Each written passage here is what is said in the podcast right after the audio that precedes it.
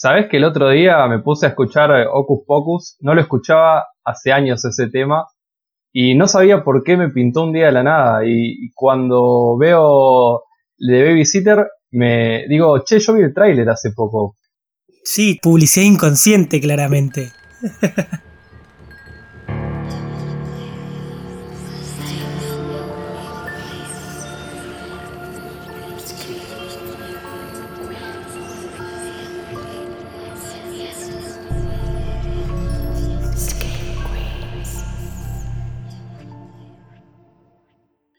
Buenas noches Screamers y bienvenidos a una nueva review. Mi nombre es Rodrigo Gilhueto y hoy junto a Yardi vamos a hablar de la película que vimos en nuestra Netflix Party. Pero antes, ¿cómo anda Yard? Todo bien, yo estuve con COVID un poco, pero sin ningún problema, sin ningún síntoma grave. Soy joven, así que está todo bien, ya estoy curado, ya estoy de alta, un poco de inmunidad. Así que nada, eh, vamos a ir para adelante.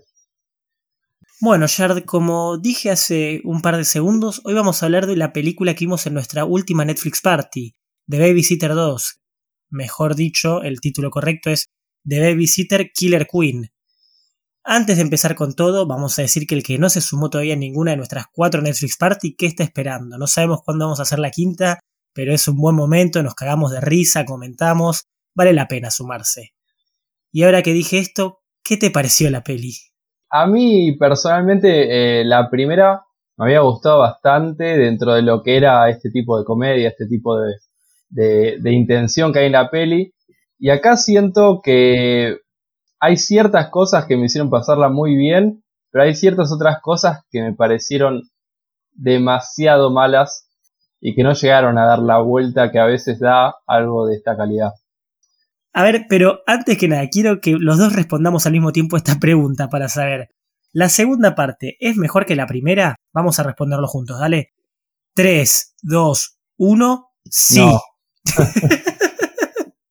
ok, ya empezamos por caminos separados, estamos de acuerdo. Eh, antes de meternos más en profundidad por qué no nos gustó, a mí me gustó un poquito más que la primera, voy a dar mis excusas tal vez o mis razones, pero ¿de qué trata un poco? ¿Querés contar un poquito de la sinopsis? Eh, dale, dale, sí. Eh, la, sinopsis, bueno, para el que vio, probablemente el que esté escuchando esta review ya vio la primera. Eh, básicamente toma lugar en unos los eventos, o sea, dos años después de estos eventos que pasaron en la primera película y donde nadie le cree al personaje principal que, ¿cómo se llamaba? Cole, ¿era? Sí, Cole. Sí, y piensan que está medio loco y básicamente está viviendo su adolescencia y medio como entre que lo internen o irse de vacaciones con amigos para intentar estar bien y dejar atrás su trauma y decide irse con sus amigos a joder un poco. Ok, una buena sinopsis de lo que va a pasar en la película para el que quiera hacer un poco el elenco y eso literalmente repiten todos, repiten todos los que estuvieron en la primera entrega. El actor de Cole, que es Judah Lewis, también aparece de vuelta Robbie Amell, Bella Thorne, eh, Andrew Bachelor, incluso su mejor amiga, que yo al principio dudé cuando la vi, viste como que pasaron los años y dije, ¿es la misma actriz? Y sí, es Emily Allen Lind. Todo el mismo elenco, vuelven todos para participar de la segunda entrega. Bueno, incluso tiene al mismo director, que es MCJ, que es el director que hizo Los Ángeles de Charlie y todo eso, y como que tiene esas películas como exageradas de por sí, o casi tirando a bizarras. Y The Babysitter 2, la niñera 2 la vamos a llamar a partir de ahora, no es la excepción. Jardi, sé que vos tenés bastante como para pegarle, pero quisiera que le des antes que nada como un punto bueno, algo que te gustó de la película sin entrar en spoilers todavía, pero que diga, yo quiero rescatar esto. Sí, una cosa que quería comentar también, que la aparición de Amanda Cerny, la influencer esa que era re famosa en los Vines, eh, que igual también King Bach creo que era también eh, de, esa movida. Pero una cosa que me gustó así de la película es el soundtrack o sea, los temas que aparecen en la peli están muy buenos. Y también eh, hay muchas muertes que me hicieron disfrutarla mucho la peli. Yo la verdad, si no me decías vos de, esa actriz de Amanda Cerny, la verdad ni me daba cuenta que era la de los Vines y todo eso. De Kim Bach sí tenía como una idea más, porque está como más activo, como que logró trascender Vine y establecerse un poquito mejor que, que esta Amanda Cerny que decís. Pero volviendo al tema, sí, como habíamos dicho en el Cold Open con Ocus Pocus, tiene temazos. Tiene temazos y se va. Se gastaron todo el presupuesto en eso, claramente.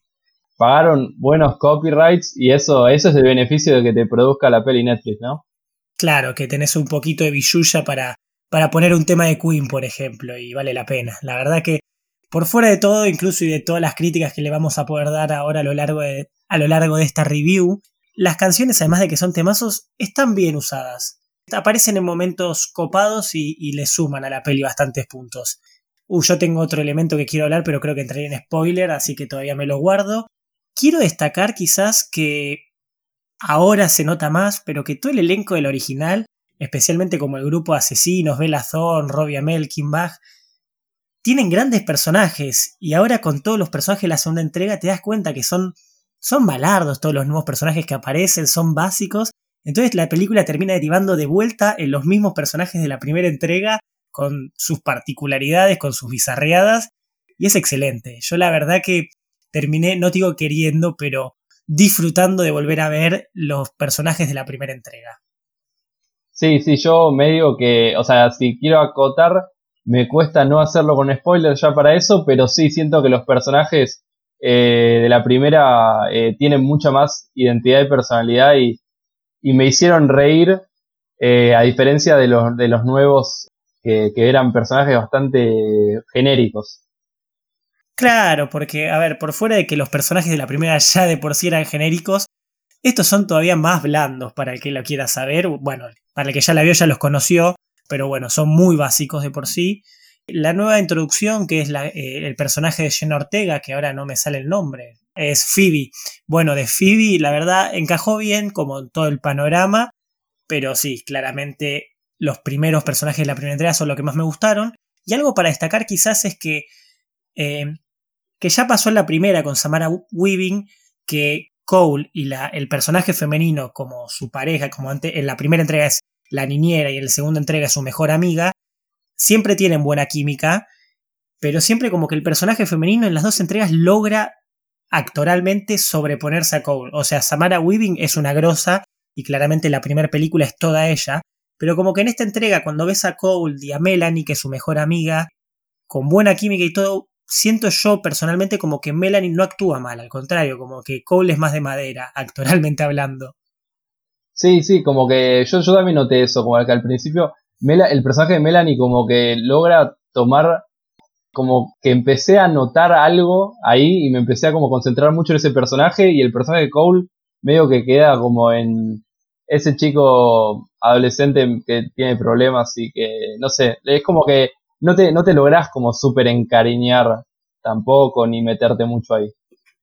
Exacto, es lo que vos decís, como que tomó una vibra propia, tomó identidad, porque en el personaje, tipo, en la primera entrega era básicamente la mejor amiga, y acá toma un poquito más de identidad, con su maneje, que con su duda, que vos no sabés, bueno, el que vio el tráiler sabe lo que va a pasar, ahora voy a criticar un poquito eso, pero siento que logró eh, encarar bien el personaje de la segunda entrega y es un punto a favor.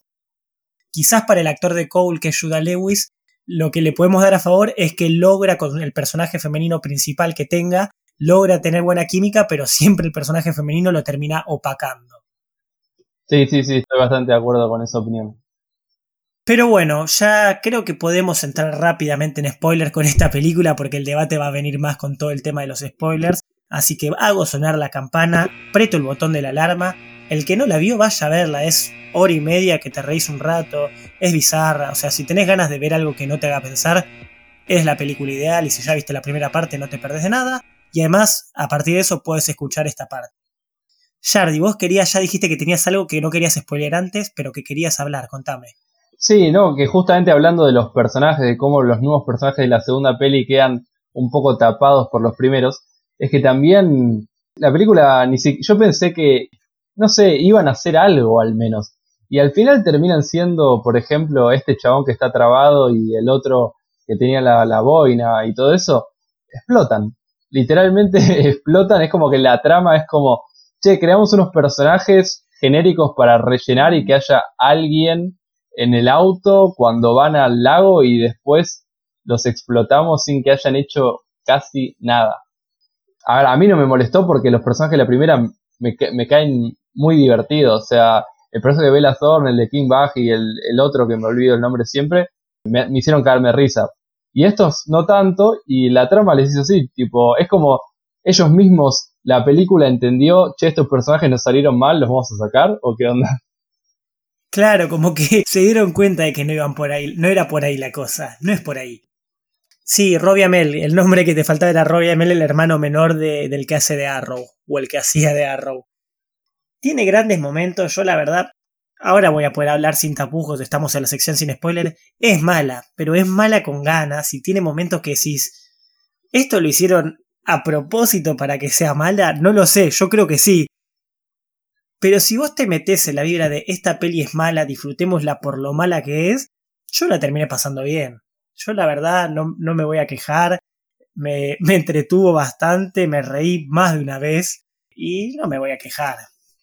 Sí, no, o sea, es que a mí me pasó un poco en lo que son las muertes, me, me, me gustaron mucho, me hicieron reír mucho. Ciertas cosas, la, la, la bizarrea de lo que es medio el, el splatstick, el medio del splatter y el slapstick ahí mezclados, como la, la comedia con el gore, siempre me divierte. Pero siento que cosas boludas como, no sé, el papá fumando, fumando paso y, y como si estuviera recontra en cualquiera y todas esas cosas, y cierto otro tipo de humor, o sea, lo que intenta explícitamente ser comedia, no como el gore, que es gracioso, pero no sé si para todo el mundo, lo que es explícitamente de comedia no me pareció gracioso y sí me hicieron reír, capaz cosas que no son tan intencionales para hacer reír. Sí, es cierto, cuando, cuando era intencional la cosa, terminaba no dando gracia. A ver, toda la línea argumental de los padres y del vecino es ridícula. Y es cuando más quieren hacer como chistes, viste, que aparece el policía para tomar la orden de desaparición y todo bizarro, que quieren hacer chistes graciosos y son todos malísimos. Sí, sí. Pero mal. Sin embargo, cuando como no intentan hacer chistes, sino que dicen esto es absurdo y siguen con esa idea de, lo absurdo, a mí me encantó. Por ejemplo, voy a decir algo. Vos viste que cada vez que te mostraran a cada personaje de la primera entrega, te mostraran cómo los haya reclutado eh, Samara Weaving, el personaje de Vi. Que yo al principio dije, esto solo es para que aparezca Samara Weaving en la película, no tiene sentido, que en realidad tampoco tuvo sentido mucho esos pequeños fragmentos, eran bizarros y no tuvieron explicación, no es que te preguntaste para qué los reclutó, cómo fue que los encontró, bla, bla, bla. Pero sin embargo me terminaron causando gracia, no sé, por ejemplo, ver al personaje de Robbie Amell en cuero atendiendo, tipo, vendiendo hamburguesas y eso, sin, de la nada, tipo, estaba siempre en cuero en la película, incluso trabajando.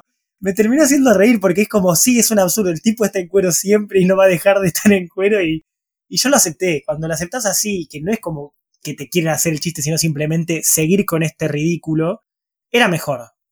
Sí, sí, sí, el el de Robbie Amell fue el que más me dio risa. Porque aparte es el personaje como más caótico como cuando se muere, cuando se está muriendo ahí eh, mientras está explotando por, por tomar el cáliz de sangre y dice tipo not even mad bro y tipo y lo felicita al chabón por, por haber cogido como ahí fue tipo lo mejor de la película incluso el personaje de Bella Thorne ese, ese actriz tan polémica pero era, era divertido o sea el personaje ese me, me, hace reír mucho qué sé yo siempre le pega el balazo en la teta esas cosas ese bizarro me encanta qué sé yo qué decirte Sí, sí, sí, a, mí me, divirtió mucho eh, todo, toda esa movida. O sea, lo mejor fue desde toda la parte introductoria, le dieron mucho tiempo a la escuela, eso no me gustó. Como que siento que Babysitter 1 estaba más centrada en la casa y acá hubo mucha, mucha escuela y mucho build-up que capaz era hasta no tan necesario.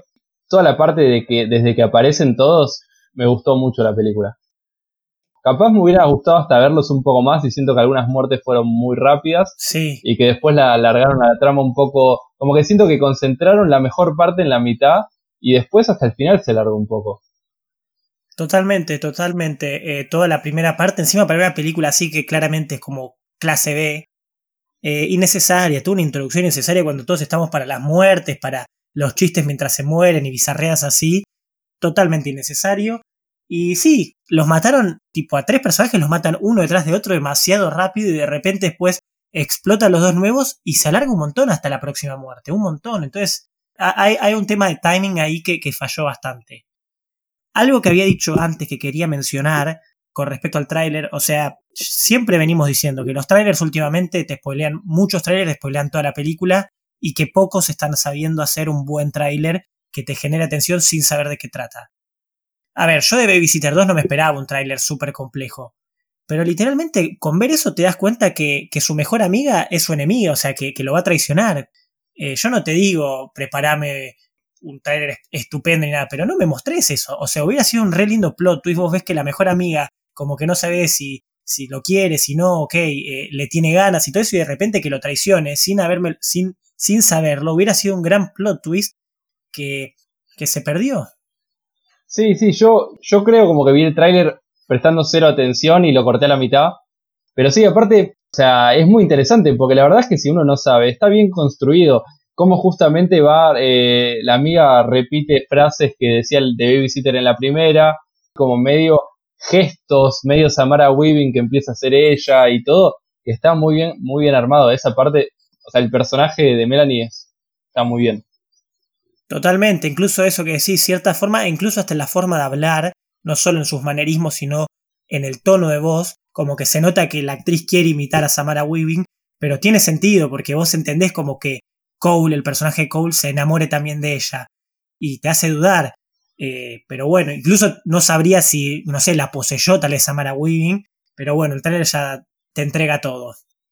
Y hablando también con lo que me deja el tráiler, hay algo que lo que tenemos que hablar, la aparición de Samara Weaving al final claramente no lo actuó con ellos, tipo se puso enfrente de una pantalla verde, hizo sus escenas, es como los Simpsons cuando dice, mira muchachos, así lo hace un profesional, un, dos, tres, pum, y se fue. A ver camaradas, esto va a ser rápido.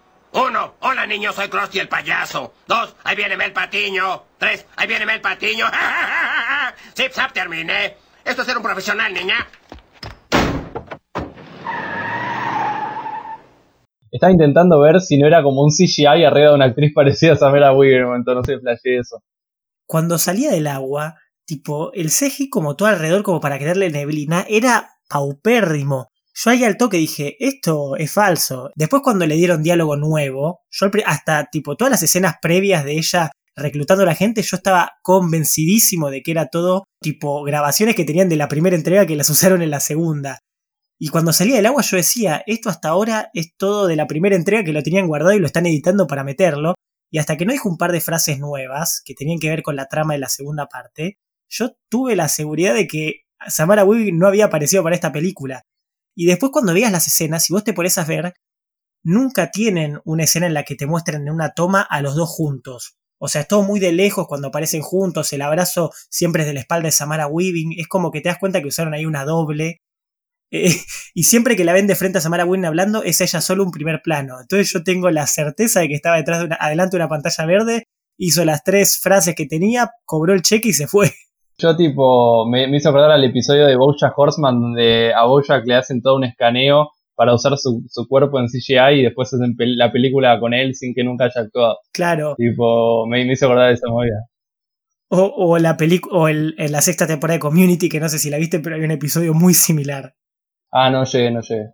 Bueno, cuando lo veas te vas a dar cuenta y me lo vas a escribir. Esto es lo que pasó en The Babysitter. Pero sí, eso quizás es lo mejor. Y lo peor o lo mejor de todo, para ver el nivel de Samara Weaving, que claramente se está convirtiendo en una Screen Queen hecha y derecha, y que con sus 5 minutos enfrente de una pantalla verde, es de las mejores actrices de la película, ¿eh?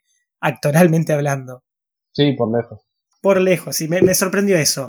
Y bueno, como a pesar de todo eso, yo me entretuvo más la segunda parte. Una crítica personal, te voy a decir, ya, ya entrando como quizás en el cierre de la película y todo eso.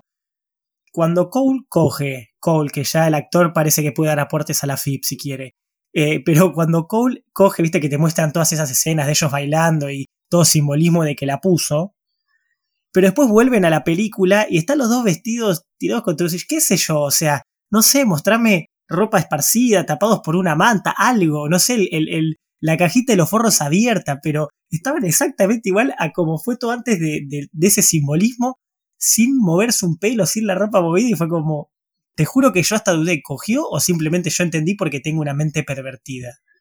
Sí, sí, yo, yo me imaginaba más como el hecho de lo que el chabón estaba flasheando con el hecho de solo darse un beso porque, no sé, tiene 16 años, un pendejito, flashé como que el chabón estaba flasheando eso y no que la película te estaba diciendo un simbolismo de, che, ahora están juntos y están cogiendo. No, y, no, no caí. Claro, porque incluso después no, no hay una referencia dentro de la propia película de que realmente pasó, está todo exactamente igual a lo anterior. Si no fuera por la última parte de la película, que, que tomaban la sangre de él que ya no era pura, para mí no habían cogido. Sí. Así que bueno, ¿algún otro comentario que quieras agregar de esto, positivo o negativo? Una cosa que quería mencionar es que todas las muertes me gustaron mucho, menos la de Bella Thorne, porque el CGI cuando se le abre el cuello es muy pedorro.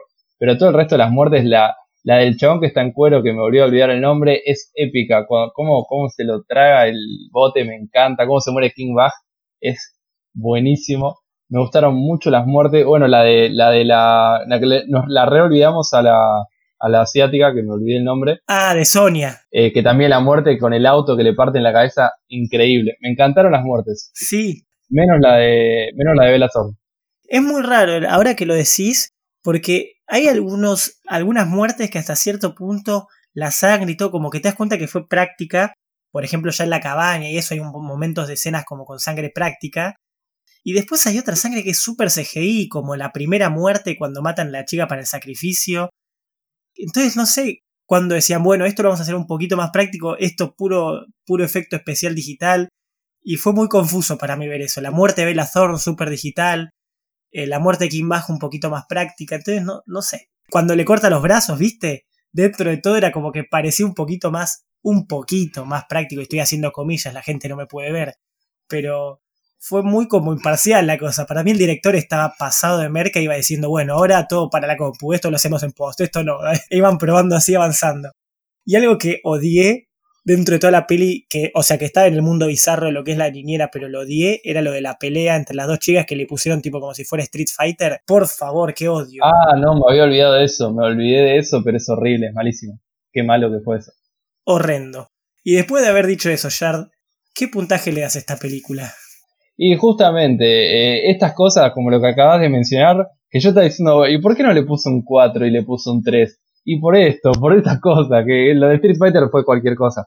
Eh, un 3 porque me hizo reír con las muertes nomás, pero todo el contenido por fuera de eso, como que medio que me la bajaba a veces. Yo voy a ser un poquito más bueno porque, como dije, quizás yo vi el tráiler de la primera y esperaba algo mejor. Y entonces medio como que no digo que me decepcioné, pero fue como, ok, vi esta película. Y cuando vi el trailer de la segunda y cuando me preparé para la segunda, yo ya no esperaba nada. O sea, fui sin esperar nada, entonces terminé pasándola mejor que con la primera. Y creo que terminé como el personaje de Robbie Amell diciendo, not even mad, bro. terminé de ver esta película, esta cosa bizarra, estos momentos de mierda, not even mad, bro. Así que yo le doy un puntito más a esto y le pongo un 4. Así que va a ser un 3,50 el puntaje Screen Queens. Bueno, un puntaje bastante mediocre, no esperábamos mucho más incluso antes de ver esta película. Y no hay mucho más para decir, solamente que nos vamos a poner a escuchar Ocus Pocus. Como ya saben, nuestras redes estamos en Facebook, Instagram, Twitter, estamos en YouTube como Doppel Producciones, nos pueden escuchar por Apple Podcasts, Anchor o Spotify. Síganos en Spotify, no saben lo mucho que nos ayuda que nos sigan en Spotify. Y no hay mucho más para decir. Esto es todo. Buenas noches, Screamers. Buenas noches.